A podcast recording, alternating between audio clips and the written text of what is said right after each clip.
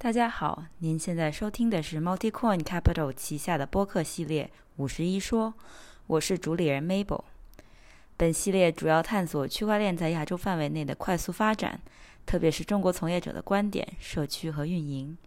本节目希望能够以对话体的形式桥接东西方，给听众多一个理解行业的视角与参考。本播客将包含中英文讨论，您现在听到的语言将是我在本期节目中使用的语言。感谢您的收听。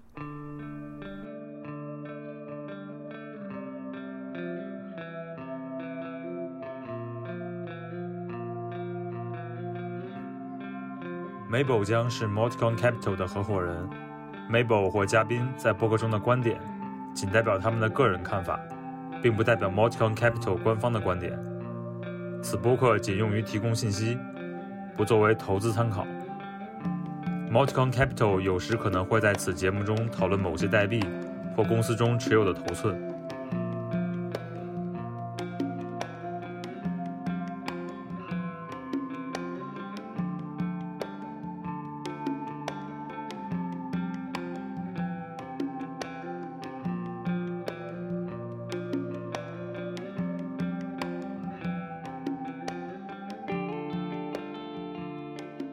好，欢迎来到最新一期的五十一说，我是主理人 Mabel。今天特别高兴邀请到雷兔科技联合创始人知县给大家做客，来聊一聊他们的几个产品，还有就是 Web 三整个出圈的这个这个事情。那在开始之前，就想先请知县啊聊聊自己作为连续创业者的背景经历。啊，你们的团队都做过哪些事情？然后你是怎么进入的这个区块链创业圈？好的，好的，哎哈喽，大家好，我是知县，然后非常感谢 Mabel 呃邀请我来这个著名节目这个做客啊，很高兴跟大家聊聊这个我们的经历。然后我们我跟我的这个 CTO 强哥，我们两个是差不多十年的合伙人关系的啊。最早的时候，就我还没没完全毕业的时候，其实我就跑出来创业啊，开始做什么呢？做游戏的聚合支付。这个不知道有没有同行当年可能听说过一些呃这种聚合渠道啊，我们是做支付、做联运啊，甚至后面做到了一些发行的事情，所以呢算是半个游戏圈的人啊。后面我们又把另外一只脚呢踏进了移动流量这个行业啊，就会做一些流量采买，做呃海外的比如 affiliate 对吧，做这个投放，然后在国内也会去挖掘一些这个社交流量。当年微信爸爸还管的没有那么严的时候，其实我们的诱导分享是玩的飞起，啊，当年我们一个单页可以做到一千万的 PV，啊，我们以前还推过一些比较著名的 APP 啊，能够做到他们全国的就是推广前三的这么一个水平嘛，这是我们呃一七年之前做的事情，对，然后一七年呢，我们就呃其实之前那个行业可以算是没了啊，因为被不管是政策原因还是说。行业的局势趋向于这个玩赢家通吃，就是我们作为中间商，两端都越来越大，对吧？游戏的这个开发商也越来越越集中，然后游戏的渠道也越来越少，连豌豆荚这样的当年呃名积一时的大渠道都最后草草收场了，所以我们这种小团队呢也就呃基基本上算是被行业挤出去了吧，然后我们就在找下一个我们认为这个能够做出一些事情的赛道。啊，然后有一个教训，就是说一定要能够拿到自己的用户，因为之前我们其实就是因为没有自己的用户，都是别人的用户啊，只是中间过一道手嘛，所以会有一些这个被行业挤出的这种惨痛经历。那这次我们要选一个一定能够站住脚的赛道啊，要拿到自己的用户，所以我们就啊进了这个圈子，因为这圈子一个是相对早期，一个是比较有门槛、有技术深度啊，然后它呢。美好的愿景又是一个新新一代的 Web，那么对于我们这样的呃小团队来说，能够抓住一个赛道刚开始起飞的机会是非常不容易的，所以我们就决定沉下心来，在这个行业扎根做上比较长的时间啊，争取能够在风来之前，对吧？先先站住地方，先蹲好了啊，然后能够获取很多的这个用户红利，这是大概我们的经历。哪一年进来的呢？一七年底啊，也是被这个热潮给这个吸引过来了。其实，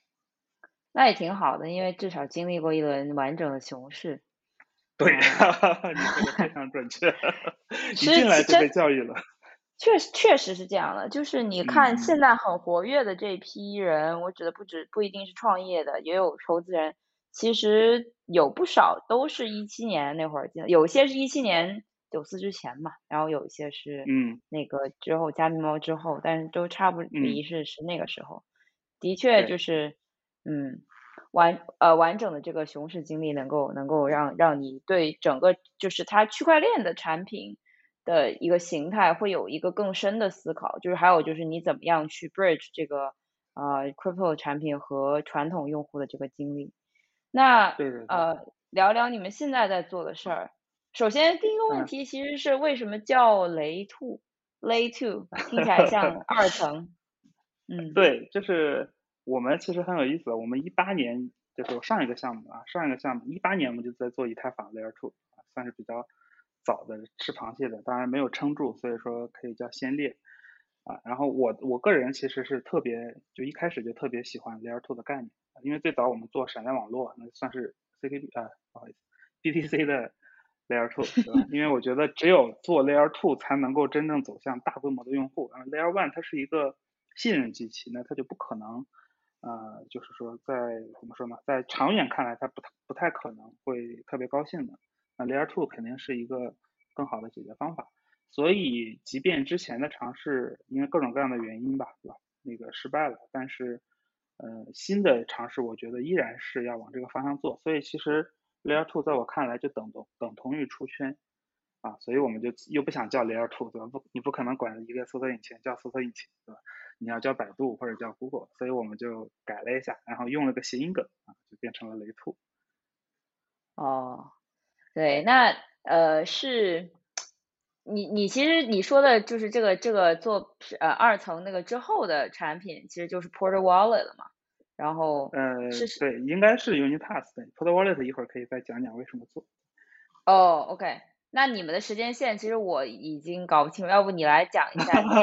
就是这个的创创业时间线，然后你每一个产品都是基于什么样的？呃，应该说启发吧，啊，开始做的。OK，对，然后可能了解我们的这个朋友会知道，我们两个主要产品，一个叫 Porter Wallet，简称 PW，一个叫 Unipass。啊，然后 Porter Wallet 的诞生的场景其实是呃比较早期的，啊，然后我们当时呃还没有我们吧，或者说只有当时还只有我呢，啊，我是觉得以太坊的底层，因为我们做 Layer Two 做的有点心累了，然后觉得以太坊的底层怎么？限制那么多啊，然后后来就发现了一个这个这个新兴的链啊，叫 CKB，然后我们在这个链上发现了很多呃其他链没有的特性，啊这个时候我就开始有种这个摩拳擦掌啊，跃跃欲试，想做点啥啊啊，那大概是什么时候呢？是一九年啊，呃，然后到差不多二零年一月的时候，我就在想，哎，那最简单的我做个 ENS 吧，对吧？当时我就想叫 CNS，对吧？很简单，C Ethereum Name Service，CKB Name Service。然后我还注册了个 CKB 点 domains，对吧？也是模仿 ENS 点 domains 这个运营，在到现在这个运营还有啊。但是呢，很明显有个问题，就是我做出来了也没法用那个时候的 CKB 就更早期了，对吧？就没有任何钱包可以用啊。然后我我不可能说我为了做个 DAP，我给一个新链，对吧？甚至还呃刚上线没两天的链做一个插件钱包，对吧？这个就属于本末倒置的一种行为，所以。我就在想，哎，那最流行的是 MetaMask，那我能不能让它去支持这套？然后怎么想也不可能，对吧？商务上更不可能啊，不用说这个，呃，用其他手段。然后我就想，那能不能不让他来支持，然后我去支持他，对吧？就有点当时的想法，有点那种反向思维啊，就是正正着走不行，倒扯。然后我就想，哎，结合这个链的特点，对吧？那我把密码学的这些东西全都给它怼上，我是不是就能？模仿一套以太坊的签名算法，然后让它支持，就就在被动支持了，他不知道啊，然后我把它白嫖了，对吧？对，这就是 Pod Wallet 诞生的。你所以你去看到这个产品，其实并没有说有太大的战略布局，而只是我当时呃在研究怎么做这个 CKB 上的东西的时候，突然发现了这么一个可以做出来，而且好像效果非常好的一个产品。这是对 Portal Wallet 的定位。后面的它的定位主要是社区服务了，就是帮这个社区的小伙伴们转账、存币啊，甚至说在出去布道的时候可以这个炫一下技，对吧？你看，哎，我用各个链的钱包都可以用。最后我们还把它的这个能力封装成了一个跨，就是现在大家都管它叫跨链啊，就是 SDK，打引号的跨链。对，然后其他项目只要接上都可以用啊，就是最近也有很多项目，就是包括呃这个有很多 CKB 的生态项目吧，对他们也都用上了这些功能，觉得还是很好。对，所以 Port Wallet 它更多的是一个站在 CKB 社区啊在做的一个事情，同时也是我们在探索怎么能够把这套范式应用到更广阔的地方去，因为。你看 CKB 它本身是一个很小的一个圈子，但是相比以太坊来说它非常小。那我们成功的利用一些这个技术上的这个突破，把以太坊的用户一下就可以囊括进来。那我能不能更进一步，对吧？我再通过一些利用现存基础设施的事情，是不是能够把更多的用户囊括进来？对，这个其实就是呃 Unipass 的诞生的这个原因了。对，因为它其实。嗯，怎么说呢？Unipass 其实才是我们想法的完全体啊，就是 Portal Wallet 它主要是圈内的一个定位，对吧？但是对于圈外用户来说，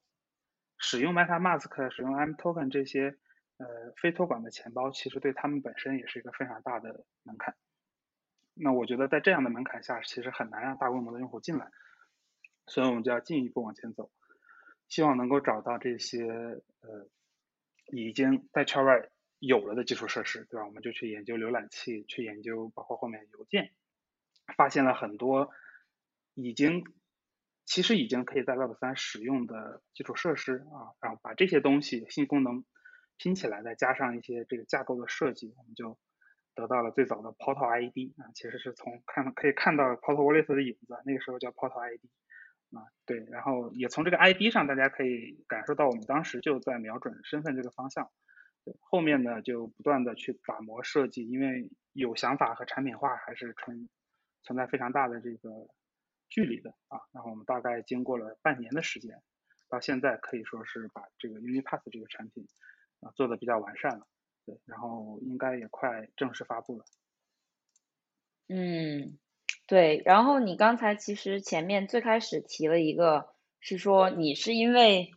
就是 C K，因为你你可能是对以太坊，就是很多人都对以太坊是有一些存在的困惑，或者说是，嗯，有有一些地方不不不对不满意嘛，然后所以就想要找别的那个，但是我感觉绝大多数的这种搭建呃应用的这些开发者，他还是会去找一些可能有一些其他配套基础设施，或者是有一些其他生态的这种开呃开发社区去开发。当时你为什么会选择 CKB 呢？因为你刚刚也提到是说有一些特性是它独有的，所以我想聊聊你这个之前，先先了解一下你关于这个的看法。OK，对，就是我觉得选择一个更热闹的生态肯定是最好的？但是这个好是一个它的就是什么？你放在天平上的一点，对吧？这可能是 pros and cons，对吧？你放在这个好的这边是。比如说生态特别好，但是它有不好的地方，就是门槛特别高啊。那你如果选选择了这个方向，那可能你面对的用户量或者说用户群体就是比较固定的，然后你大概对自己做的东西就会产生一个选型的预期，对吧？当你的用户量不够多，新用户进来很难，然后呃现有用户又是这个怎么说呢？说炒币可能也不太精准，反正总是是金融属性比较高的用户的时候。那你在设计产品的时候，你会不自觉的往那个方向去走，嗯，是吧？但是站在我的角度，如果 Web 三这个故事要讲的话，你不可能只做金融类的产品，金融类的产品、投机类的东西。那你想做一些更丰富的、多元化的，能够让大家产生更强粘性和这个时间消耗的场景的话，你就得反过来考虑了，对吧？我首先我决定这些场景是必要的，那我怎么把这些场景的用户吸引进来？那这个时候就遇到了刚才说的门槛的问题，一方面是操作门槛，一方面是认知门槛，对吧？这些都对普通用户比较高。那我们其实就是在权衡的时候，我们选择了，我们选择了希望 Web 三有更多的场景和从啊，也因此能够带来更多的用户。那在这个前提下再往回推，我就会发现，目前能够支持我们降低门槛的基础设施啊，只有 CKB，没有别的，对吧？就是就可你就可以理解为是我们要做直播，然后提供直播服务这个流的只有 CKB 这么一家云服务商，所以我们当时肯定是只有办法，只有在 CKB 上可以做的，对吧？除非我们呃去做一个托管的，那就是另一个故事了，那就是不是这个模型了。对，所以我们在呃以 Web 三大发展为前提去考虑问题的话，那我们就需要有一个去中心化的啊，就足够足够安全的，然后呢又能够兼容现在的基础设施，比如说直接使用 Web 浏览器而不需要安装插件啊，直接使用呃这个现成的密码学设施而不用去用 K1 啊这些啊稍微小众一些的密码学设施啊，包括直接能够支持邮件这样的这个。更加广泛的基础设施啊，所以相相比之下，我们算了一下，那 OK，如果我们使用 CKB，可能短期内很难有一个比较爆的这个爆爆炸的这种增长，因为它的社区肯定是要慢慢发展的。对，但是在长期来看，如果我们把互联网用户考虑进来的话，那我能够直接触达的用户就是我的生态，就是我的社区。那其实这么看的话，我的我我们面向的生态其实是互联网。或者说是 Web 二的用户，接下来我们就需要设设计一些让他们能够进来的场景啊，而这个场景背后使用的是哪个链，其实在这个层面上就没有那么重要。这是其实我们最初的一些想法。你你刚刚说到的，因为我感觉我们听众还是有一些人可能不太了解 CKB 怎么运作，当然你也不用讲的太具体，就是呃 CKB 它里面。就是因为也你也提到了跨链这个概念，其实也是后面才才提出来的嘛。当时最开始 CKB 出来的时候，它也没有去说要能够做到这一点。但是你能不能给听众简单的解释一下，究竟 CKB 的哪一部分的功能让让就是其他人都做不到，只有他们可以？OK，对，就其实简单来讲呢，CKB 就是个特别灵活的链啊，就比如说。拿安卓和 iOS 来比的话，就 iOS，比如你的打电话、短信这 APP 都是系统写死的，对吧？你用的不习惯也不能改。但是安卓就可以用一个第三方的这个通话软件实现，比如说拼音搜索、联系人这些功能啊。所以 CKB 它是一个怎么说呢？你如果会玩的话，可以玩出花来啊。但是如果你呃可能不太愿意去了解或者不太会玩的话，可能就觉得啥也啥也干不了的这么一条链。所以你你提到一开始他们不这么宣传，其那是因为可能在我们做这件事情之前，他们也没有想过，还还可以这么意识到是。对对对，我记得当时对我我给他们展示这个，就是就是二零年一月份嘛，我去展示这个 Pod Wallet 的时候，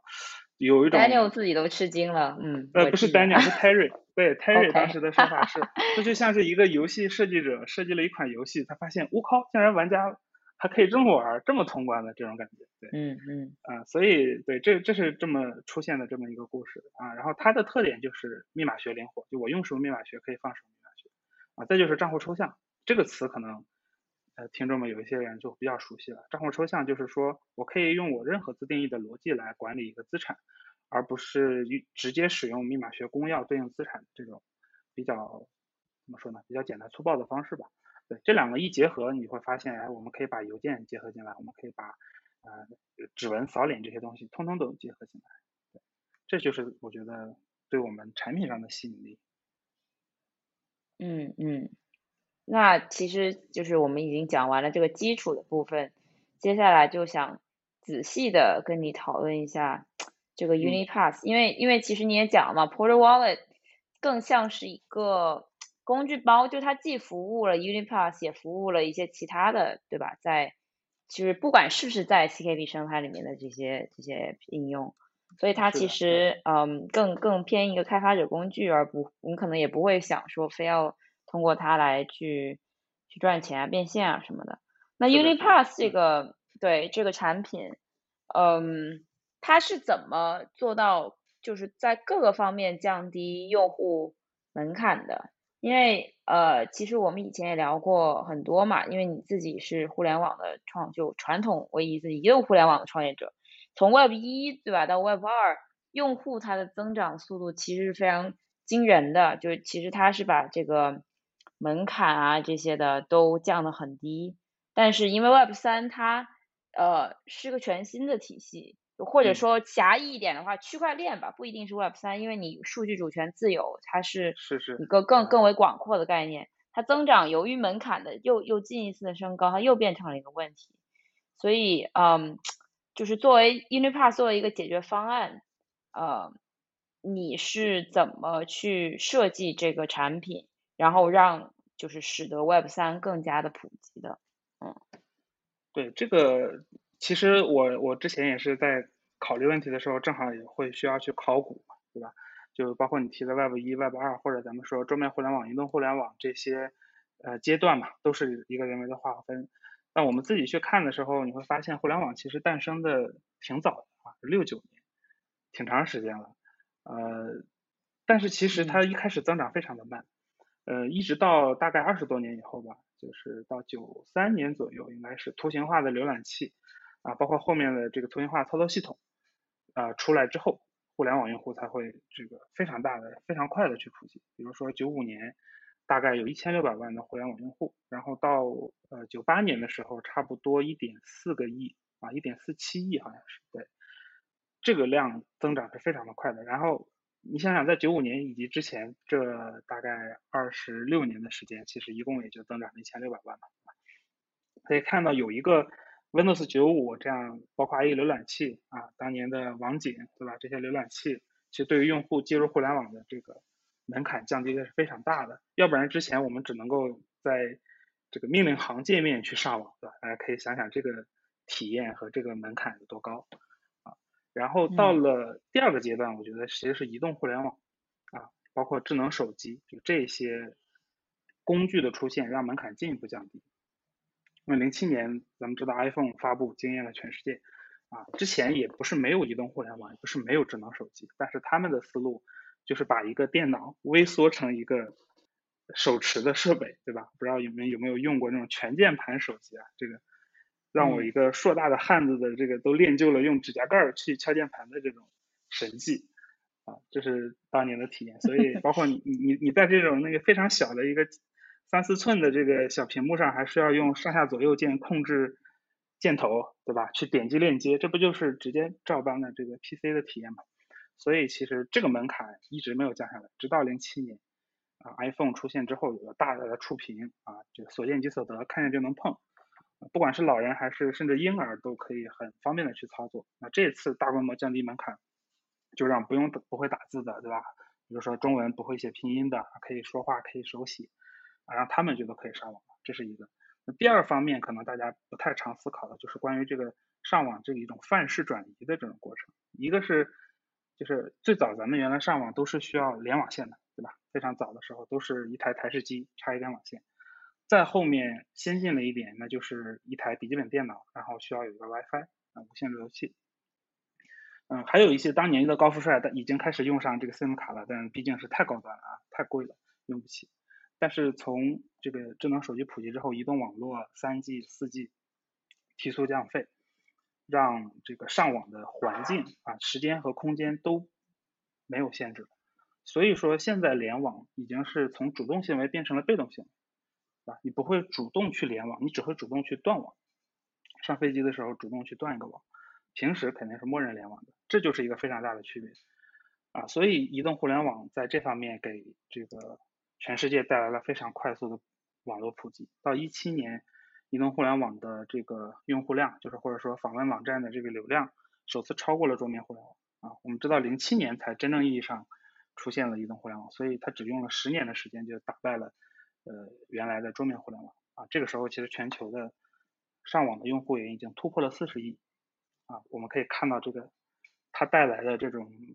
效应是非常的迅速的，所以我们就觉得门槛这个事情是每一次用户爆发的一个必要条件、前提条件，不管你上面的东西是什么样的，你如果用户量不够大，一个是你没有办法找到真正的商业模式，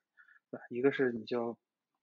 很可能活不到那一天就熬死了，对吧？这个其实在咱们行业甚至都有这个不少先例。对，然后就 Web 三呢，我认为就是现在的 Web 三它其实是反刚才我讲的这个过程的，因为之前都是用户量上升的前提是门槛下降，对吧？那现在的 Web 三其实是门槛一直在上升，啊，操作门槛就到现在为止其实改观不大嘛，然后剩下的就是，呃，上面的应用越来越难理解，然后操作的成本越来越高，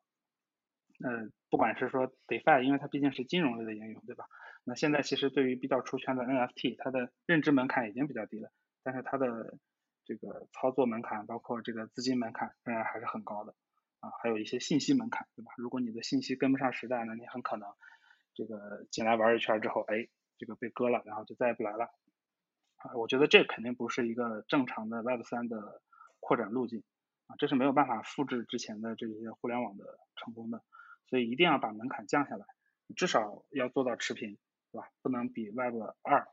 还要难用。如果不降的话，那就是刚才也大概提到了，类似一种死亡螺旋。因为你门槛高，所以你只能搞一些非常让用户有动力克服门槛的，对吧？比如百倍币啊，比如说这个这个炒高价格，啊？这个非常高的收益，然后才能让人跨过这个门槛。而且，嗯，也必须是有比较高能力的认知能力的人，他才能跨过来并且留下来。而这些又让场景更加内卷，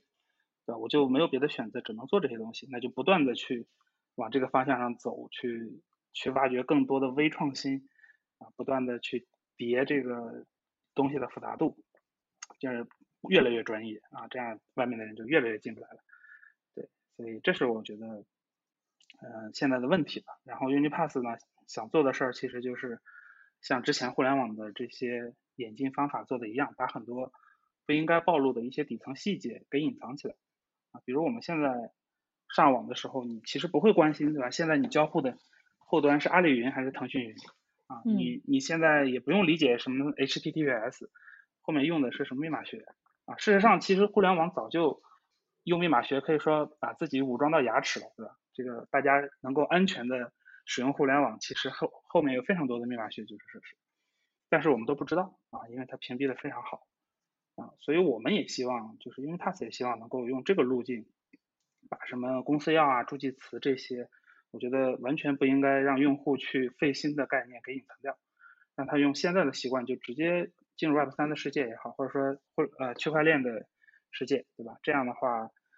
至少那些更多元化的，但是没有那么高价值的场景才有可能出现，才有可能去呃吸引到更多的用户。对，嗯，对，嗯。你刚刚讲的是你的这个就是思路嘛？那具体 Unipass 的一些使用场景，呃，能不能给我们举一些呢？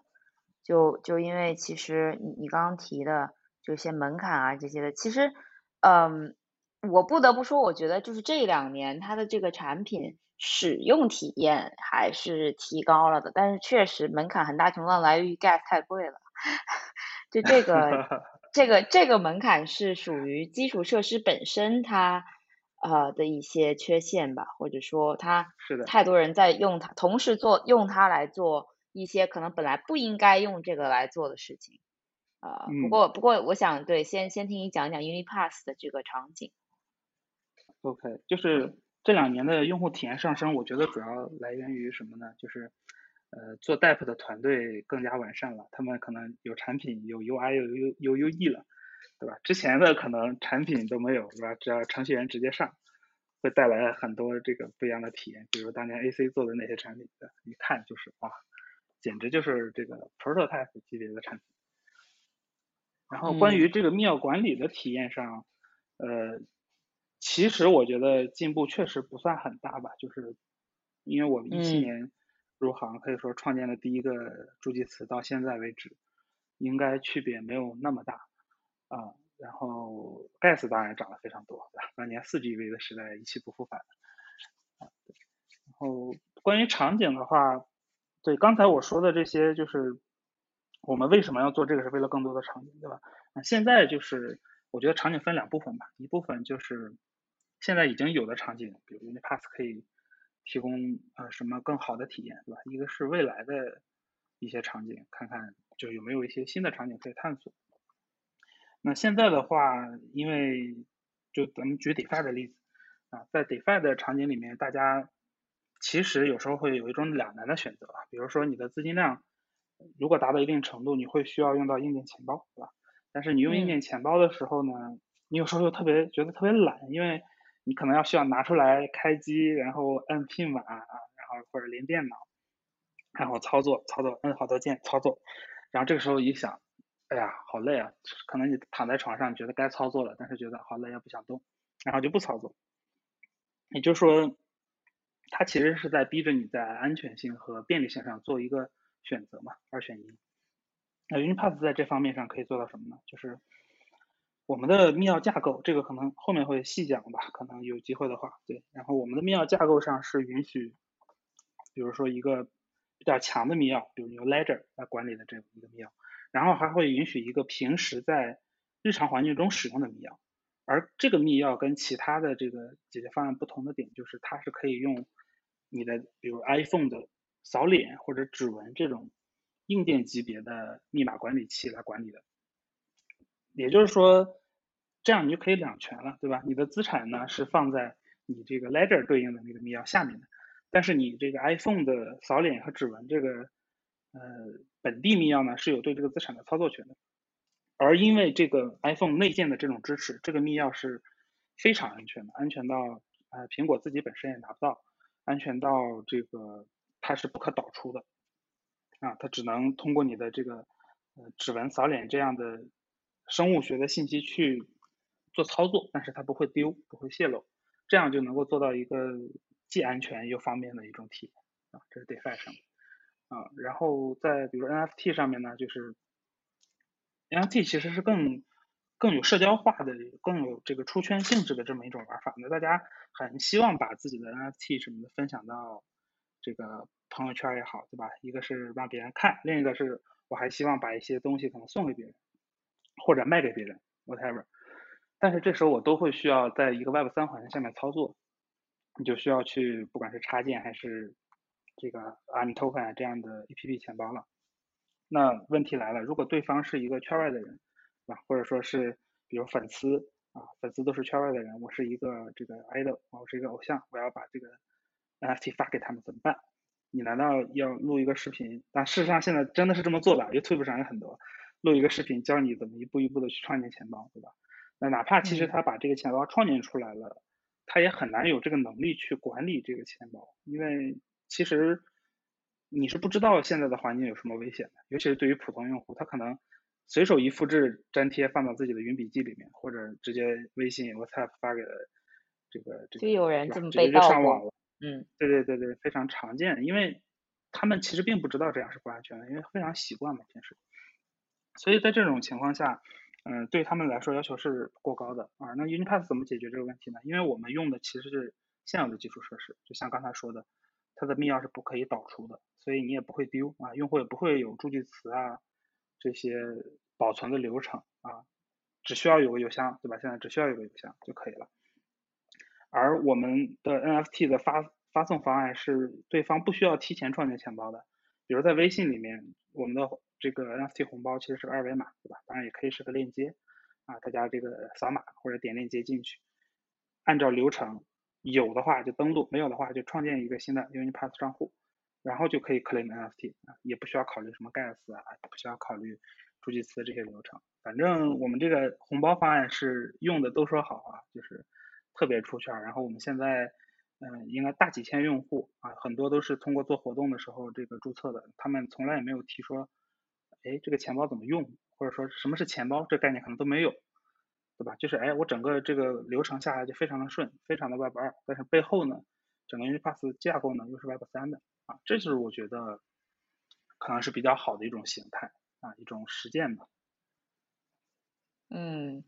你你你刚刚其实就是我不给你解，因为其实我感觉你刚刚前面一直没有去讲说 Unipass 到底是一个什么。我尝试用我的语言来讲的话，可能就是一个嗯。相对智能的钱包，但是又是一个嗯身份管理的中间层，可以这么去可以可以这么说吗？可以的，因为它其实是不同角度来定义 Unipass 这个产品，对吧？呃，我们现在就是大家对我们的认知可能最常见的就是说钱包，这个其实是我们一直想摆脱的一种说法，因为钱包这个概念现在，呃，就是比较比较复杂啊，而它最基本的东西其实叫做密钥管理器，就是帮你去生成，然后这个不管是备份或者说签名啊，然后帮他保证安全的这么一套东西，其他的包括转币，对吧？大家说钱包都可以发发那个发呃数字资产。啊，其实你现在去 Unipass 里看，没有这个功能，没有转币的功能。对，就是这就是说，Unipass 它这个钱包呢，就是最原始的这个功能就是密钥管理器。而在这个密钥管理器这个核心组件之上，Unipass 的产品定位其实就是刚才说的身份啊，不管是 DID 对吧？又又是一个可能被各种方案说烂了的概念啊，就是或者我叫它加密身份。这个其实是 Unipass 的产品定位，而钱包或者密钥管理这个东西是它的其中一个功能定位，它可以用来帮其他人做签名，帮大家做管理。但是呢，你为什么要去签名，要去管理？比如说你去发资产，或者说你去投票，对吧？这是因为这是你的身份啊，你有身份，所以你有权利去这个在这个身份下面去获得沉淀资产和管理资产，你有权利以这个身份去做。投票，你有权利用这个身份去 claim 的一些奖励也好，或者权益也好，对，所以是身份才是呃整个 whole picture 啊。然后呢，这个 Unipass 的密钥管理呢，可能是目前大家直接体验到最多的这么一个功能。明白。对，我不知道我说清楚了没？对。嗯，其实因为我是觉得在 Web 三的这个世界里面，就是有很多东西它。呃，就是有一个很大的不一样和 Web 二的是什么？是你的身份和你的资产其实是要强绑定的。在你的 Web 二里面，其实并没有这样子，因为首先你所有的这些数据，你在腾讯、你在呃豆瓣、你在哪里的每个地方，它都是一个数据孤岛。但是，对，嗯，对吧？你首先在 Web Web 三里面，它是账户体系，所以一个人他所有的这些东西，他都是在同样一个账户。然后另一方面，就是你这些信息，就后面我们会可以聊一聊，就是比如说呃，Project Galaxy 他们做的这些呃，就是 On-chain credential，呃，叫什么？链上的这种信誉，其实也可以。声誉。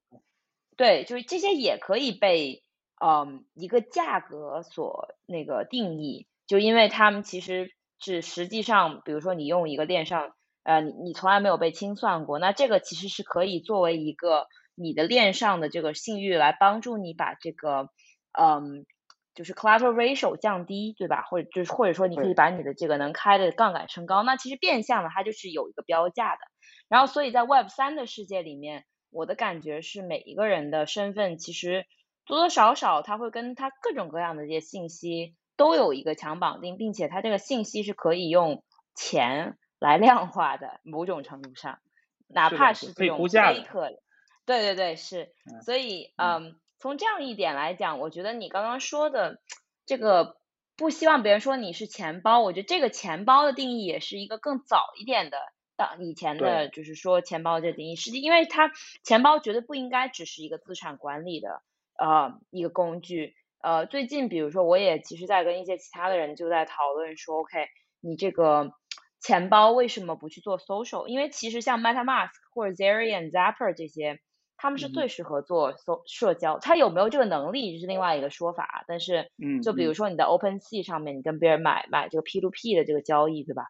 其实你天然的你就想跟对方就是地址对地址的去有一些沟通。当然，这种 IM 的这种呃协议是不太好做的，而且也蛮重的。但是我觉得的确是很需要的。嗯，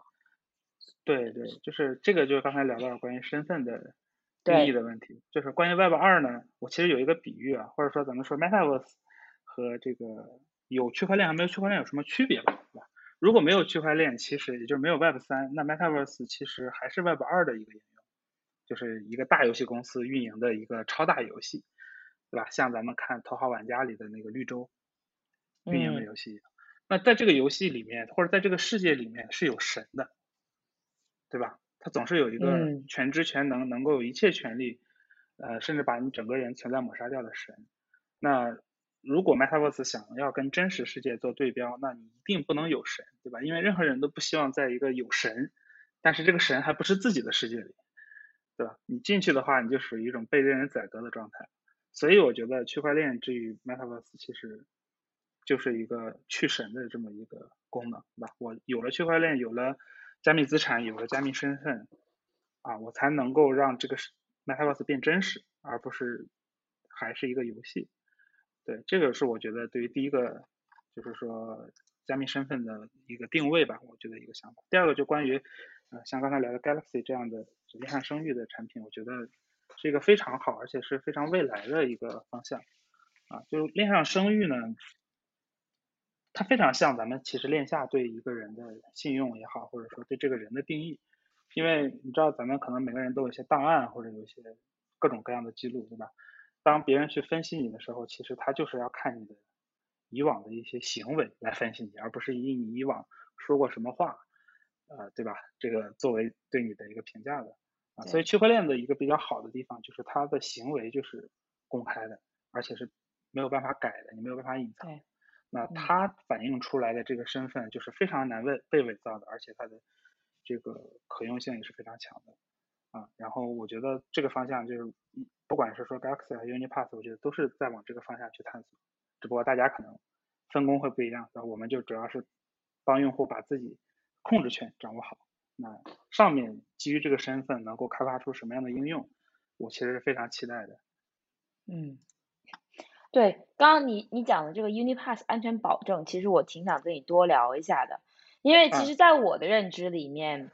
使用体验和安全保证之间一定会，就是只是多少的问题吧，但是一定会存在一些妥协。所以我想请你谈一谈你们的呃验证机制，然后私钥的存储。嗯，还有就是因为因为你你也就是你们的一个功能是私钥管理嘛，那其实市场上也有一些其他产品，像像 Magic 啊，像 Taurus 啊这些的，嗯，对对，就是你也可以相对来说去对比一下他们。OK OK，这叫什么？该来的还会来的环节，哈哈哈终于，哈哈哈哈哈。对，这个是没有办法，我我经常会被问的，就是对，然后呃。其实这个问题，我觉得就是就 Mabel 问的是非常专业的啊，这个，因为其他人有时候列竞争对手的时候，会把我们类比到其他这个，比如说跟 MetaMask 去去比较啊，因为其实最大的区别就在于你是不是一个低门槛的密钥管理方案，这个是非常重要的，对吧？所以说，就刚才啊 Mabel 列举的 Taurus，包括 Magic 这些，其实都属于我们的老前辈了，比较也是比较成功的一些产品。啊，这些其实都是属于首先面向圈外用户低门槛的，其次才是说我们怎么去呃管理密钥，对，然后既然说到这个安全和体验的这个权衡了，对，其实 Unipass 的设计目标属于比较贪婪的，就是我们安全体验都想要。啊，但是妥协在哪呢？妥协的其实目前来说是兼容性，这个兼容性主要是指对于现在的 Layer One 的兼容性，因为我们用到的密码学跟呃，比如以太坊 BTC 用的 XIP 二五六 K one 这个算法是不太一样的，因为这个算法其实是不被互联网基础设施所支持的。啊，互联网支持的是它的同族的叫呃 P 杠二五六，对吧？就是把 K one 换成 R 叫 R one 这么一个算法，包括其他的像我们现在正在用的 RSA 啊，包括这个呃算法那个哈希算法也是不太一样的啊，所以我们的妥协点其实是在。呃，就是在短时间内的吧，或者说就是目前状态下的一些兼容性啊，然后呃，我们有了这个妥协之后呢，我们就可以做到，就刚才我提的，你在网页里面可以扫脸来签名，对吧？这是不是就是一个既方便又安全的体验，对吧？这个安全就刚才我讲的，它是一个硬件级别的呃这个底层的支持的安全，然后方便呢，因为是网页版的。你都不用下任何 A P P 插件，你只要甚至在微信里面或者在这个 Discord、Telegram 里面、Twitter 上，只要有个链接，甚至短信里面啊、邮件里面，只要有个链接，点一下就进去了，然后扫一下脸就签名了，啊，这个其实就是说我们追求的体验啊，牺牲的就是可能暂时只能在 C K B 上用啊，这是目前的一个一个状态。然后第二个就是我比较一下这个刚才讲的这几个产品吧。然后比较的话，因为在低门槛上，大家我觉得做的都是比较好啊。然后可能需要找一些可能大家比较关注的点，呃，就是一些或者说维度去来做比较比较好好理解。然后当然了，我们的调研呢也也是就是我们虽然一直在调研，但也有可能有一些没看懂或者没看对的地方，所以如果说的不对，希望大家这个来打脸。然后第一个就是邮箱，这个邮箱我觉得对于我们这三个产品都是非常重要的一个组成部分啊。但是其实对 ToRus 来说，它不是说基于邮箱的，它是基于 OAuth，就是咱们常见的社交平台，包括 Discord，包括。呃，这个 GitHub 这些平台提供的 OAuth 服务，它都可以直接调用，应该有二三十个吧，甚至微信，对吧？都可以用。它是用 OAuth 来做用户的健全，健全之后才进入呃，就是区块链或者说 Web 三的这个流程，就是叫做 TSS，叫嗯这个分片，对吧？这个 Threshold Signature，对对对，就门限签名，对，嗯，门限签名这么这么一个方式啊，然后呢？它后面的流程其实跟邮箱关系就不是很大了，尤其是它第一版产品啊。第二版呢，就是做了一个叫 Open Login 的一个新的功能。这个功能里面，对它会有一个叫呃这个 Security Factor 吧，或者我不知道他们怎么称的，就是有一个安全因子是邮件。这个的用途就类似咱们常见的 two FA 啊 Second Factor Authentication 这么一个功能。那第二个 Magic，Magic 其实是个邮箱的重度用户。因为你你会发现你的登录其实和注册是一样的，就是呃你把邮箱输进去，他给你发一封邮件，你点一下链接啊。包括你平时签名的时候，其实都是在邮箱里面发一封收一封邮件，点一个链接，然后跳出来，然后再再去执行的。所以它其实是把邮件作为一个什么呢？就是最基本的我跟你之间的一种比较隐私的通信工具在用。呃，在这个层面上，其实用微信都可以，你用微信服务号去推个消息是一样的。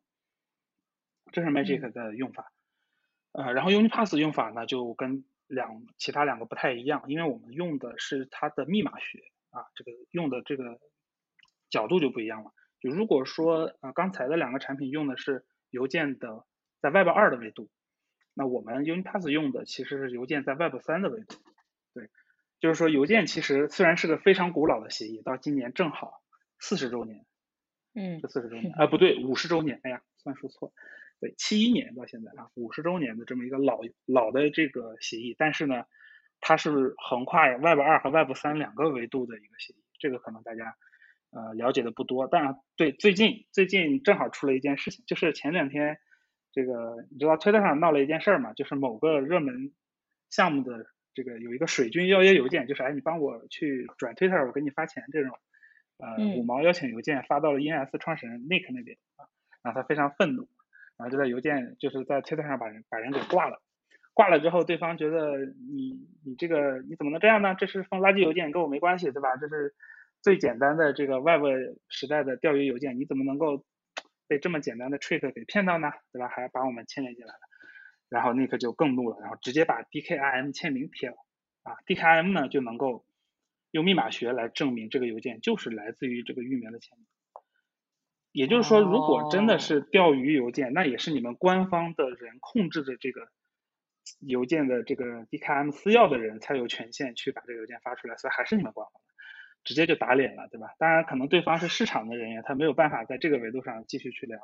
啊。你也可以看到后面的这个 后续，对，反正但这件事儿就是特别巧，他就把 DKIM 这个非常冷门的技术给带出来了啊。然后这个我也觉得非常有意思。对我们其实很早以前就在用这个东西，就是全称叫做 Domain Key Verified Mail。No no no，Domain Key。哦。就是域名 Domain Key Identified Mail。对，Identified Mail。对，就是用域名来验证的邮件。这个其实大概零三年开始啊，就还零三年零七年。有点有点记不清了，对，就零几年就开始在全世界广泛支持了，是一个反 spam 协议。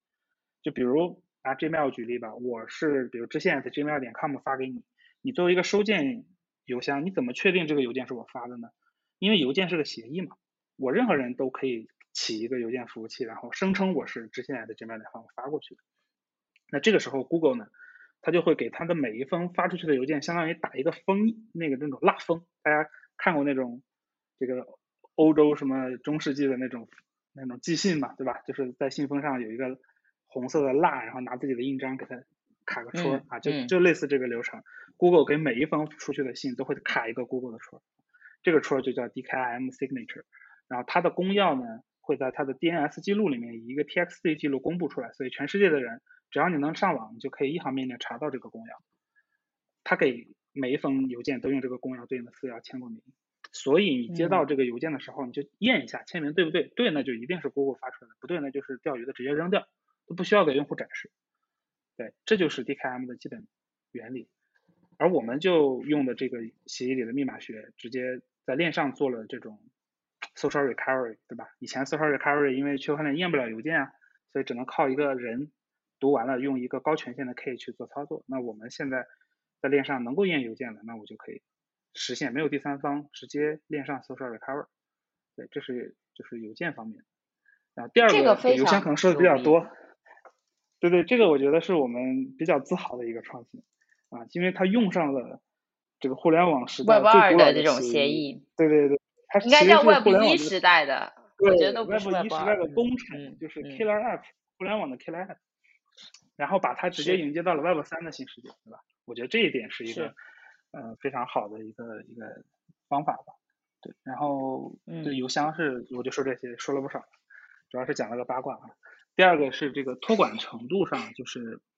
就是大家用的这个方向都不太一样。那个 Torus 用的门线签名，对吧？它有应该是九个节点吧，没记错的话，九个节点，每次选五个，获取这个分片信息，在本地重组之后呢，解锁一个密钥，然后这个密钥就是你的资产对应的那个那个地址吧。对，这个然后 Magic 呢是用的叫做亚马逊的服务 KMS 啊，K Management Service，它的假设叫做亚马逊不会作恶。以及我已经把跟亚马逊之间的那个私钥获取服务关掉了，就是说我没有权限 access 我买的这个服务。就如当然如果 Magic 不续费，那肯定这个就没了。如果它继续续费的话，KMS 继续运行啊，亚马逊也没问题，它就可以用。每次登录呢，都通过 KMS 去解锁你的密钥。对，然后也不难发现，它也是基于这个就是 Magic 的服务的。就 Torus 和 Magic 他们现在的盈利模式应该是提供一个类似包月的，就是按按活跃用户收费的这么一个功能，对吧？对，这个就是说，它既然可以提供这个功能，说明它其实是依赖于它的服务的，没有它的服务你是用不了的。Unipass 就在这方面不太一样了，因为我们一没有后端的密钥存储，啊，密钥都在本地，啊，注意我讲的是我们的这个正式版的方案，现在大家用到的还不是这样的，正式版就是这样的。本地密钥存储不可导出，对，然后不可导出怎么栽备那是另一个问题，对吧？就刚才讲的，我们怎么通过邮件做 social recovery 啊？然后我们的前端是可以独立运行的，就是就是我可以放在 IPFS 上，放在任何开源的地方，大家直接跑下来跑就行了。以及我们现在用的就是 PWA 技术，可以在你的电脑或者手机的这个桌面上直接缓存一个类似 APP 的东西，就是断网的时候也可以用。然后它完全不依赖于 Unipass 的后端啊，这个可能是在架构上的呃一个区分。然后第三个就是关于环境安全，环境安全 Torus 用的其实是 iframe，啊，然后它的 key 呢每次解锁之后会存在 session storage 里面，就是一个一次访问会解锁一次 key，然后呢关掉这个访问呢 key 就直接释放掉，啊，这是一种比较安全的手段，比起最早期的这个网易钱包直接把私钥存在 local storage 里，这个是安全很多的，对吧？然后第二个 Magic 呢是，嗯，除去亚马逊的风险不谈呢，就是说你作为一个用户，你的邮箱丢了，那你可能就钱就没了啊。因为我们是做过实验的，就是这个我们小伙伴他用啊 Magic 收到了一个登录链接，他把这个链接从邮件里拷出来，用微信发给我，我在这边拷出来放到我的浏览器里点击，它会提示，哎，你的 IP 是个新 IP，你确定登录吗？但是它提示的是我，不是对方。我点了个确定，然后我就成功的 login，对，然后我就获得了一个这，对，这这是 magic 的流程了，对，对，然后 Unipass 呢，就是刚才其实也提到了，我们用的私钥是在浏览器底层和硬件底层，这个就看你当前的浏览器的对于 Web Authentic API 的支持程度了，如果支持的好，就直接是硬件级的，然后如果支持的兼容性不好，比如说微信浏览器里面，对吧？那就是微信级别的，啊，这个安全性。对，反正我觉得大概这三个维度，大家可能能够感受到一些啊区别。当然，还有一个就是我们的问题，就是我们兼容的这个兼容的链，对吧？现在还比较少。对，其他的都是各个链都可以用的。对。对我感觉一个 go to market 的一个角度来讲，我感觉就是 Taurus 比较喜欢把自己偏向 to B，对吧？然后，但是他并不是说追求去 own the customer，但是你非常强调这个自己呃，就是能够掌握用户。所以其实才为什么我前面提到就是就是钱包做 social 这个事儿啊，就是因为因为我感觉你要想要自己 own 这个用户的话。你必须要自己成功的能做得了这种，嗯，就是直接跟用户有有一些交互的才有可能，呃，是的，是，对，就所以所以其实从这个角度来讲，你你不会觉得，嗯，这个其实我蛮想跟你聊的，就是你不会觉得这个的难度更大吗？难度是更大的，对，就是，呃，可能我上次跟你聊的时候思路还。就跟现在可能不太一样啊，所以我觉得你会提这个问题。对，我觉得上次我确实想法有些天真啊，就是有些不够周全啊，所以 呃，人也是要在进步的。对，就是我我之前的想法其实是呃，可能我靠一些手段就可以把用户玩起来，但我现在觉得你就算玩起来了，你可能也沉淀不下来，所以还是要有一个场景啊。那我们找到的这个场景其实就是身份，然后基于这个身份再去拓展，包包括社交。对吧？就是，嗯，基于甚至说基于 token 的一些社交，这个我可能一会儿可以讲一讲我们一些好玩的规划。对，咱们先说方向上的事情。然后 Taurus 它选择的路线，我觉得是非常呃典型的 to B 策略，因为它现在开始提供白标服务，对吧？比较符合他的，我觉得。对对对，对对对，因为他做了一套还不错的，就是你想，它肯定比 Magic 在安全性上要高的，但是同样又。啊，比较好用的一套系统。那它最好的，或者说站在站在那个它的市场环境下面，最好的就是说，我靠这个东西来收整个行业的红利，对吧？因为对它收的是月活的钱嘛，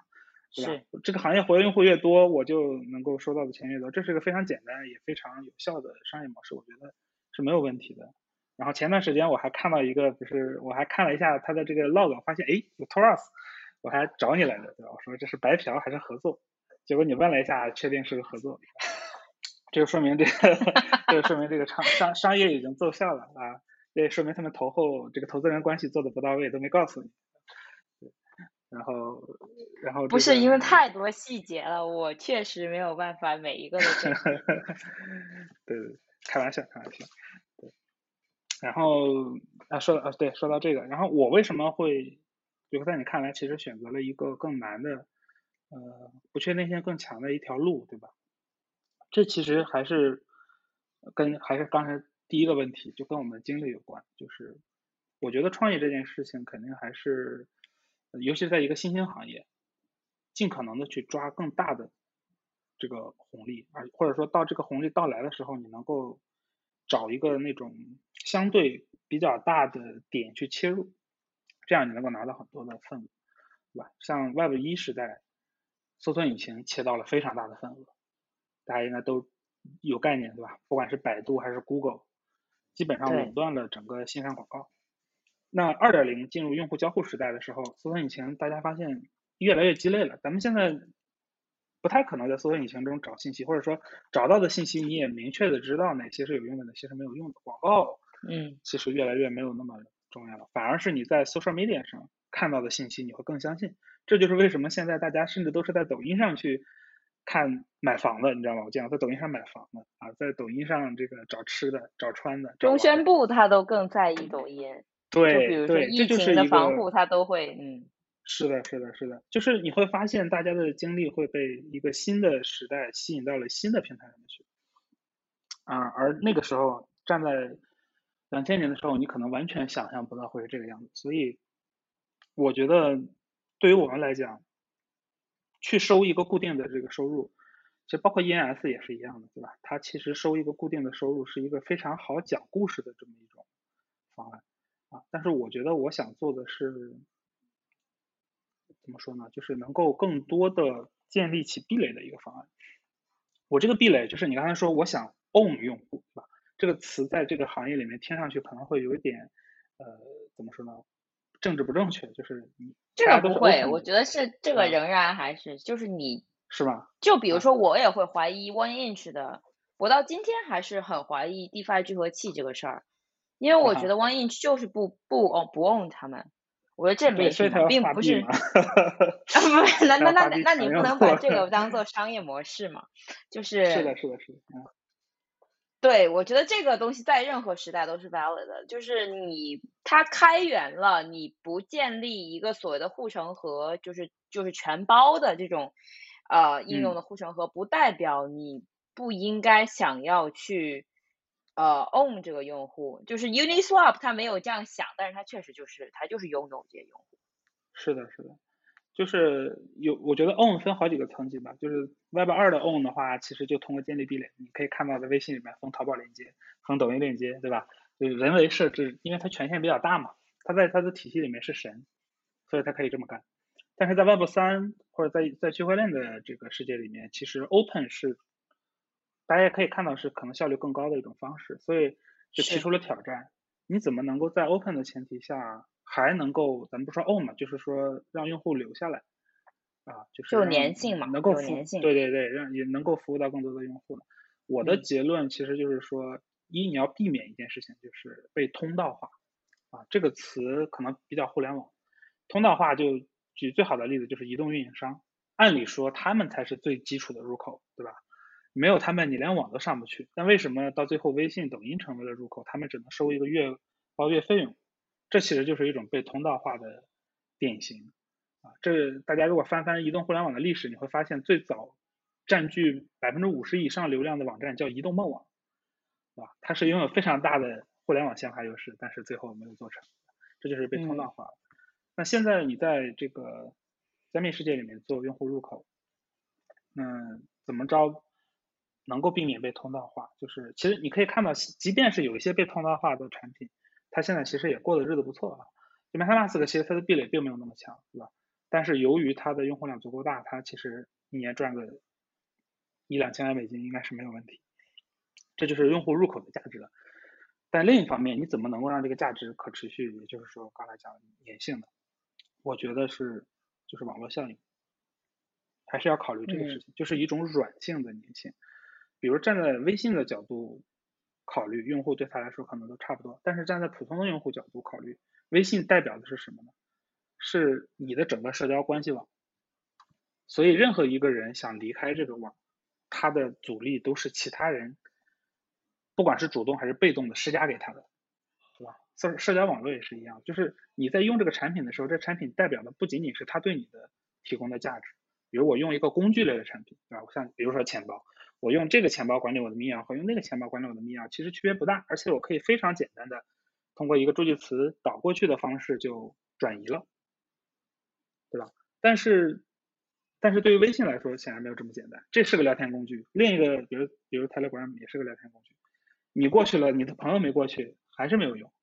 那这就是网络效应产生的软性粘性。所以我认为，在一个 open 的一个更加 open 的世界里面，一个商业体系里面，软性的粘性。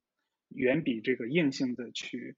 呃，做这种，比如说我我不开源，然后我让，呃，然后我呢跟别人去打，去做流量的切割，啊，可能要更符合这个行业的趋势，以及能够产生更强的壁垒。所以我们觉得，那如果你要做这种网络效应，那其实就两个字：连接。我你知不知道，就是微信的定义，就是它的 slogan 是什么？啊。我 那个他是跟那个进去的那个月球，就不是不是那个孤独的小人 看着那个地球有关系，我现在给忘了啊，叫什么来着？哎，不是吧？这个我不是说那个开屏的那个，我是说张小龙对于微信它的定位是什么？但是他那个我印象中他的那个格言，就 Google 和他这个是有关系的。OK，那那可能我忘记了你说的那个，但我记得张小龙说的这个就是连接一切，Connect everything。哦，完全是微信要做没有，因为我跟我跟你讲，它的背景是什么呢？是他觉得我们每个人类都很孤独，所以大家都是在一个孤独的小人看着那个地球啊，所以你说这个 connect everything 也 make sense 的，OK？对，对对对，那可能一个是在情感层面上，一个是可能在它的这个商业定位层面上。就微信，嗯，他甚至还说过什么，我要把人从我这儿赶走，不要在这里头沉迷，是吧？因为它有底气，它它是连接器，你不在我这儿产品，你总会过我一道。你既然过我一道，那我就我就有权利挑选谁才能够让用户看到，对吧？这就是渠道的，呃，它的价值和它的盈利逻辑。对，所以我觉得 UniPass 我们的定位，为什么以身份这个来切入，就是因为你要 connect everything。什么是 everything？其实就是要么是用户跟场景，或者说用户跟应用去做连接，要么就是用户本身做连接。那我觉得身份是这个连接中必不可少的那个点，没有这个点的话是没有办法做连接的。而你站住这个点的话，其实不管是对人还是对于这个场景去做连接都是非常顺的。对，就是我举个小例子，就是我们对 NFT 的理解是什么？NFT 它其实在链上它就是代表一个，你可以理解为一个连接，对吧？你可以理解为一个连接。就比如你像 Galaxy 发给我的茅台币，对吧？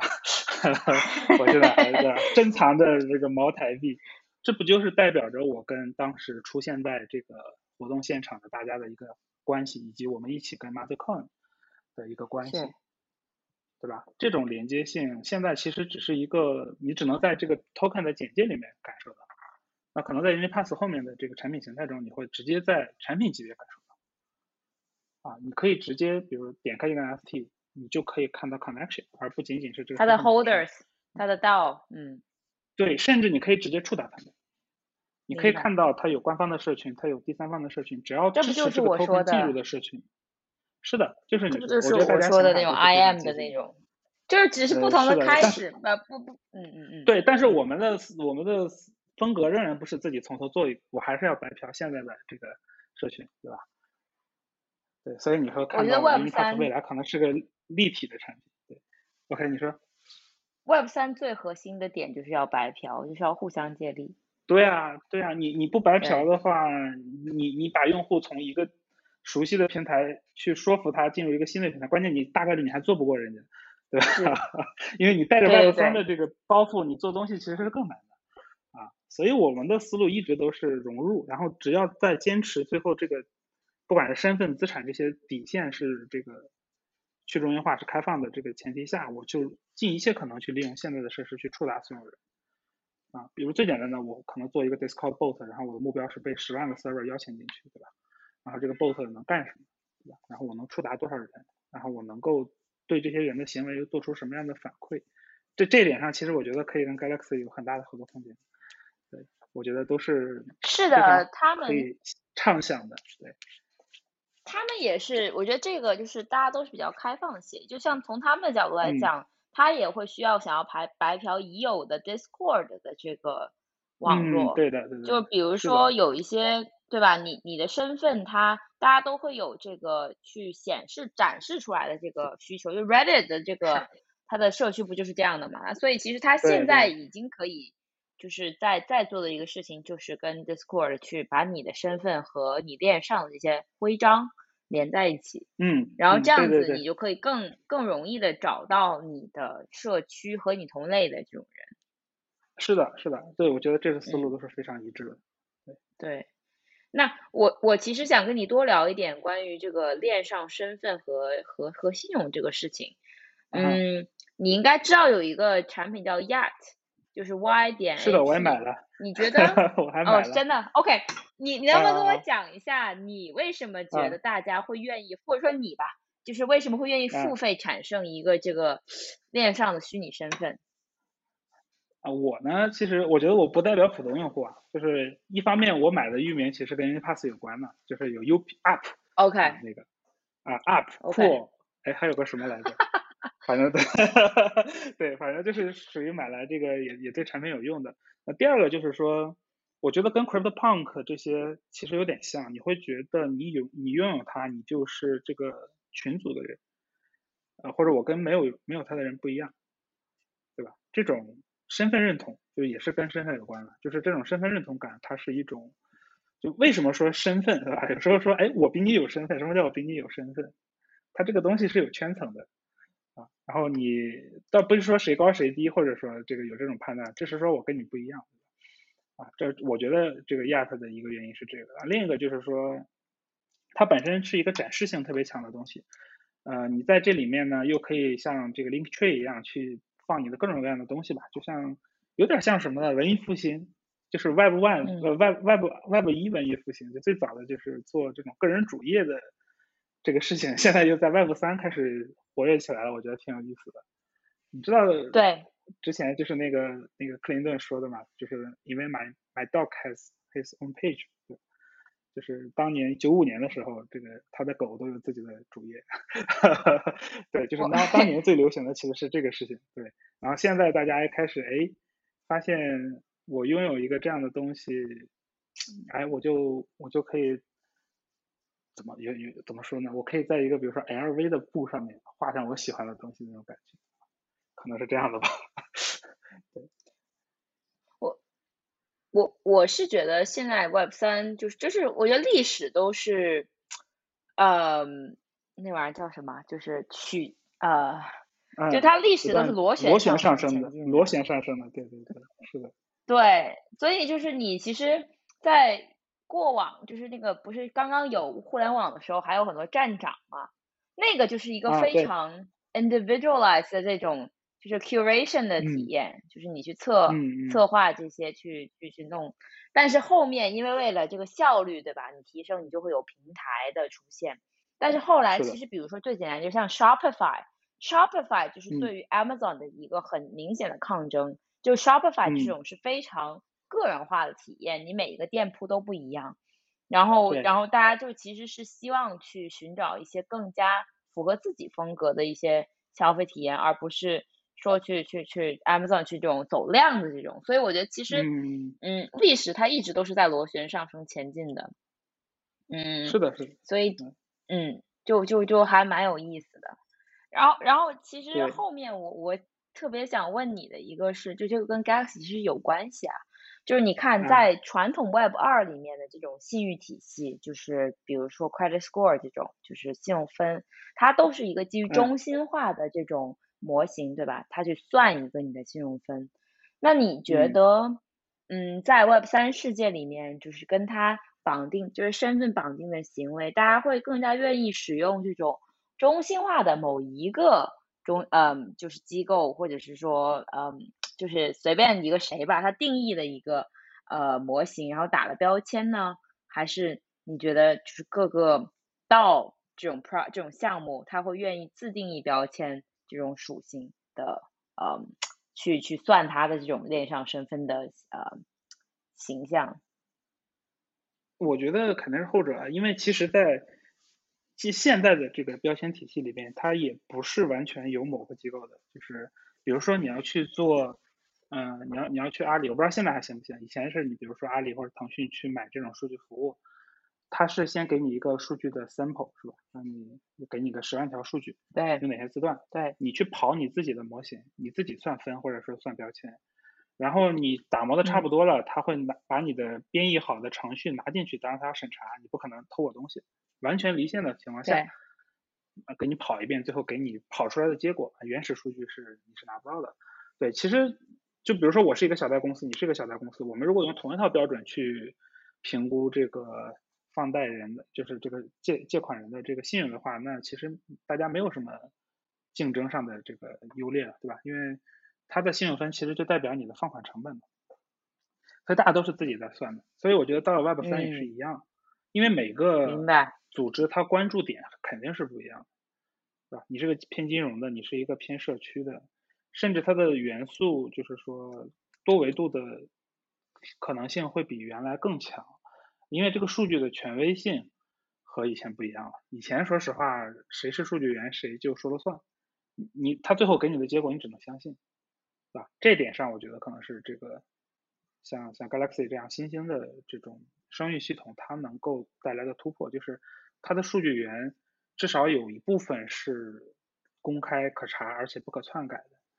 啊，这部分是一个这个身份的基础，对吧？然后另外的就是关于。就我还稍微了解的 Galaxy 一下，它应该还是有一套机制能够囊括进一些非标数据。对，这些数据它可以囊括 off chain data。对对对对，就不光 off chain，关键是非标，对吧？就这些事情，就是说它的判断呢就没有那么冷冰冰，它可能会有一些比较社区化的、认同化的一些参数或者说评分标准，能够被这个社区采用。啊，我觉得这些都是一个嗯可以去探索的点。对，嗯，我有时候会觉得，其实像 Nansen 这种中心化的，它可能甚至也可以成为 Galaxy 的一个节点，因为他们有自己的一套判断标准嘛。嗯，是的，可以的。对，最后包括我上次，嗯，你说你说，对我上次跟你提过，就我我们未来能做的一件事，就是链上数据真的在链上出出结果，你还记得吧？对，就是这个，嗯，这个基础设施也是，就是我觉得链上身份非常重要的。虽然现在我觉得可能还没有那么紧迫，但是未来当这个多链数据变得越来越多，然后人的这个在链上的行为越来越多的时候，呃。你你能不能有链上的这个数据能力，其实是一个非常强的竞争力。因为链下的，说实话，呃，可能在这个就是说做一个做一个数据统计，并没有那么高门槛，对吧？但是做链上的事情，门槛就会非常高了啊。所以这一点我觉得也是一个怎么说呢，在身份上的一个比较重要的一个方向吧。嗯嗯。假设这个未来是个多链宇宙，你觉得不同链的身份之间它的信息应该是怎么统一、互相借鉴呢？呃，这个那就看这个多链是什么，就是它是那种分工的还是竞争的。现在我感觉好像是竞争属性更强吧，就是因为性。我感觉还是有分工的，说实话？有一些我觉得它就是不适合。就是 Soul，虽然很多人认为它可以做所有的东西，但是我觉得它金融属性还是更强一些。OK，啊，因为比如说它这个呃游戏和娱乐属性，对吧？举个例子，就是 Soul Soul 的话，其实它嗯，它不去分片的核心的原因也是因为它需要即时的同步，它不希望有这种就是跨跨片的这个。通讯，因为跨片通讯就意味着你会有一些延迟，但是 Web 三的有一些 APP，嗯，它其实不需要这种即时的。当然，我和 Kyle 在这一点上可能会有一些不太一样的看法。嗯，对，嗯，他其实不是多练的 Baxi，他会觉得说可能所有东西都在一个东西上面。但是，比如说有一些人，像匹马之前来过我这个播客，他就会认为 Definity 就是啊 Web 三的这个回答。当然，每个人有自己的看法，我这都不重要。就是我其实是想说，假设多链它不是呃竞争的关系的情况下，你觉得不同链身份之间它怎么能够去统一到同样的一个，就是就统一到唯一的一个代表？你这个人的身份，当然也有一种可能性，就是在未来的这个元宇宙里面，大家不希望有一个独立的身份，他就想要说有多个身份，但是这也有可能。是的。这所以我很好奇你怎么看这个事儿。对，我对这个事儿的看法就是你说的后面这点，就是说我们提的这个加密身份或者什么去中心化身份，为什么有时候我不想跟 DID 挂钩？就是因为 DID 有的时候它还是想用去中心化的方式把你这个人固定下来这么一种方案。然后我觉得，包括 Unipass 想提供的东西，绝对不是说把你个人真实世界中的身份给你这个跟你虚拟世界中绑定，而是说我给你一种非常方便的，能够在这个 Metaverse 也好，或者 Web 三这种未来的数字世界里面去沉淀资产、沉淀声誉啊，去执行一些这个操作的这么一些能力啊，而不是说就一个，你可以当然可以创建好多个，对吧？我们现在反正只有。邮箱嘛，你有邮箱，你就可以创建。对，然后说到这个多链怎么同步，就一方面就是之前我们的 Portal Wallet 那个能力，其实在这上面就可以发挥作用，对吧？我们在这个 Unipass 的正式版里面，你会发现，其实如果你想的话，这是可选项，你是可以把你多链的地址去密码学的绑到这个 Unipass 里面去的。你这样就可以，就不用有什么怀疑，就是说怎么统一到一起呢？就 Unipass 的用户名，这个用户比如支线，对吧？这个人这个身份，这个这个身份在多链上是什么样的？那你就看他公开了他自己的哪几条链上的地址，这些地址就可以被统合成同一个主体去考虑。对，比如说这个我我的多链身份绑绑在这一个用户名上之后呢，我就可以去这个 DeFi 的一条链上，比如 Sol 上，我去赚钱，然后我赚到的钱呢，我去了一条娱乐的公链上面，对吧？然后去那玩游戏，然后把它花了。然后呢，可能给我打出来的标签就是哇，这个人是一个月光族，对吧？他赚了钱就是去打游戏了，可能是三河大神啊，Web 三里的三河大神啊，就这样的场景，我觉得就会 对就会被打出来啊。当然前提是我我愿意公开，对吧？我不愿意公开，那我们还是要提供一种能力，让用户很好的保持自己的隐私性，对吧？那事实上就是，比如说在我们的方案里面，邮箱在呃，整个 UniPass 方案里面是一个非常隐私的东西，就是你会发现我们的方案里用了很大的精力去做零知识证明，为的就是要把你邮件里面的这个邮箱信息给你抹去，同时还能在链上保证这个邮件就是这个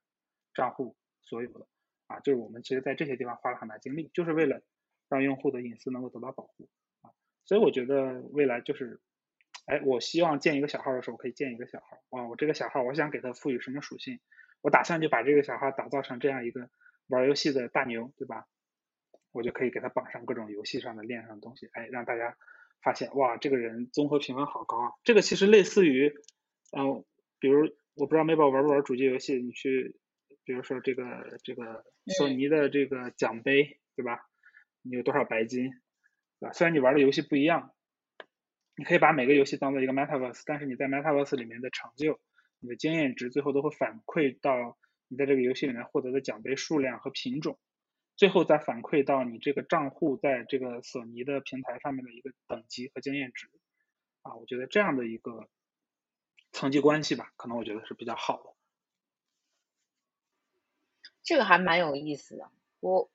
嗯，你说的这个竟然能在未来的短时间内实现，我觉得也蛮牛逼的。我我本来觉得这种这种事情应该不太会在短时间能够能够发生，所以你的意思是你觉得其实这个并不远了？这个其实真的不远啊，因为基础设施都是在我看来都是完备的，主要就是一个是那个场景有没有到这一步，对吧？就有没有足够丰富的东西能够产生这样的数据。就是你大数据，你得先有数据。我觉得一啊，一旦有一种模式跑出来，就会有很多很多新的这种玩法，所以我倒不担心说你说的场景有没有足够。这个这个倒是蛮蛮有趣的。能力上，对能力上其实可以的，没问题。啊，尤其是我刚才说的链说实话，快。传传统的机就是这种团队，只要能够赚到钱，他们都会来的，因为他们现在也有一个增长瓶颈，就是。大的这些平台，它都已经非常强大了，它怎么它就是作为一个小丁，它不可能，就是说很难吧？它在一个新的领域去开疆拓土，然后去赚到非常明显的红利，所以他们其实也有这个需求去进来。你就光看是的，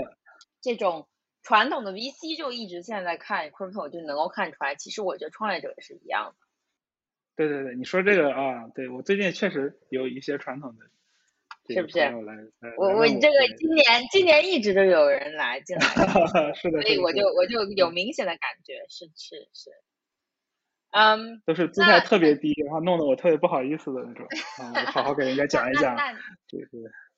那也没有啊，我觉得这个就是大家想都想学习嘛，所以嗯，接下来最后呃，我就以这个简单的做一个结吧，就是你们现在团队是办公室分布式办公嘛？然后，对，其实我也蛮好奇的，就是你们这种啊合作的协作的体验效率啊各方面，你觉得怎么样？然后像你们这种每个季度去，比如某个地方封闭开发，就你现在觉得你们整体的这种运营模式，嗯，是能够可持续的这样子一直分布式的吗？我觉得没问题的，但我们不是无脑分布式啊，就是，嗯，我们现在的状态是。百分之六十远程，百分之四十这个 onsite，啊，然后有一些岗位就是哪怕一暂时过不来，我可能也要求他过来，比如说运营，啊，就这个其实是分岗位的，不是说这个，呃，就是怎么说呢？看工作性质，就比如说开发人员，其实他做事情是更需要一些独立的空间和时间的，啊，所以这个上面去做分布式挑战的，其实是你的组织架构能力，或者说你这个团队的。呃，运营的这个不能说管理吧，或者说协调大家一起做事儿的这个能力。然后我们呢，呃，如果你是就是比如说远程的技术伙伴、小伙伴过来，我们会要求先在这个办公室里待半个月到一个月啊，这样大家能够建立起一个深度的了解、认识、默契，对吧？就是也知道你这个人，呃，平时天天在一起啦，然后比较熟了，对吧？也知道你的这个癖好和你的一些把柄，对吧？在手里了，大家都会变得熟起来。对，这个是一个我觉得嗯必要的。然后过了这个时期，大家建立了一些信任和这个熟悉程度，包括工作节奏，对吧？就是包括一开始的技术培训啊，我不知道。对，反正我觉得我们公司技术培训氛围还挺好。然后之后呢，大家就能够比较迅速的切入。像我们现在招的技术小伙伴，基本都没有区块链的经验，然后基本上半个月，对，三周之内都可以正常进入这个开发阶段。而且我们出东西还是比较快的啊，这是这是我觉得比较好的一个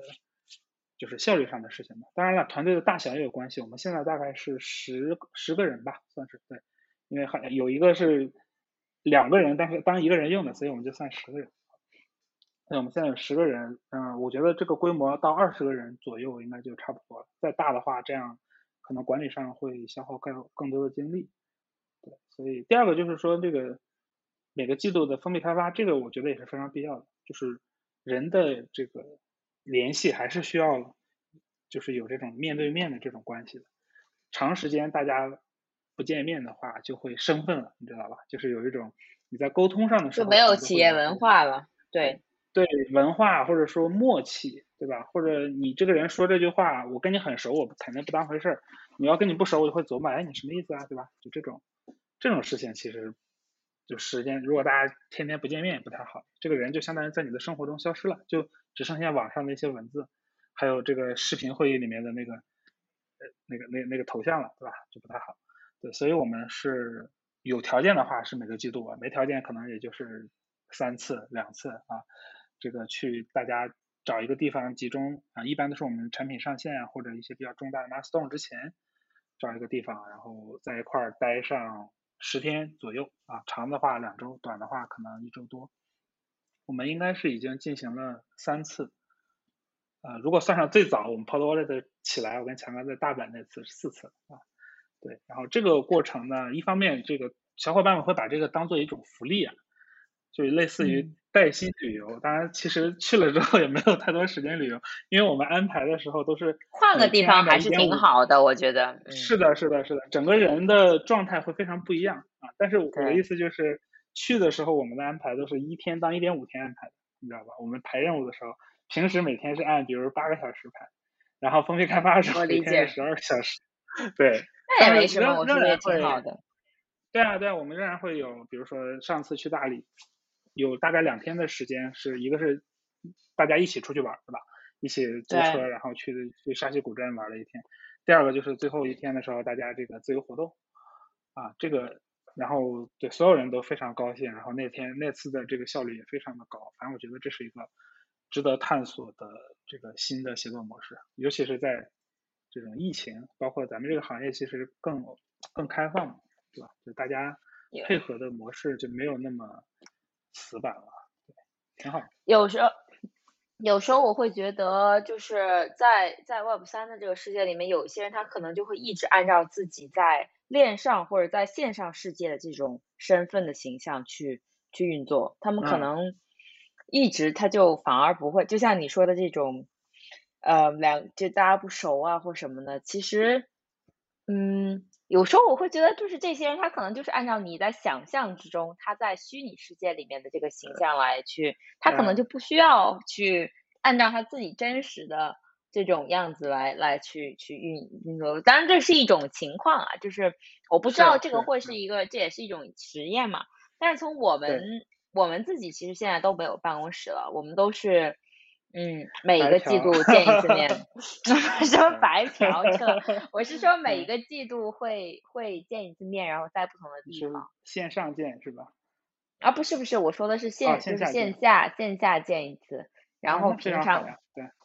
就让大家每个人他就可以选择自己喜欢的地方待着。就其实我觉得这个是一个。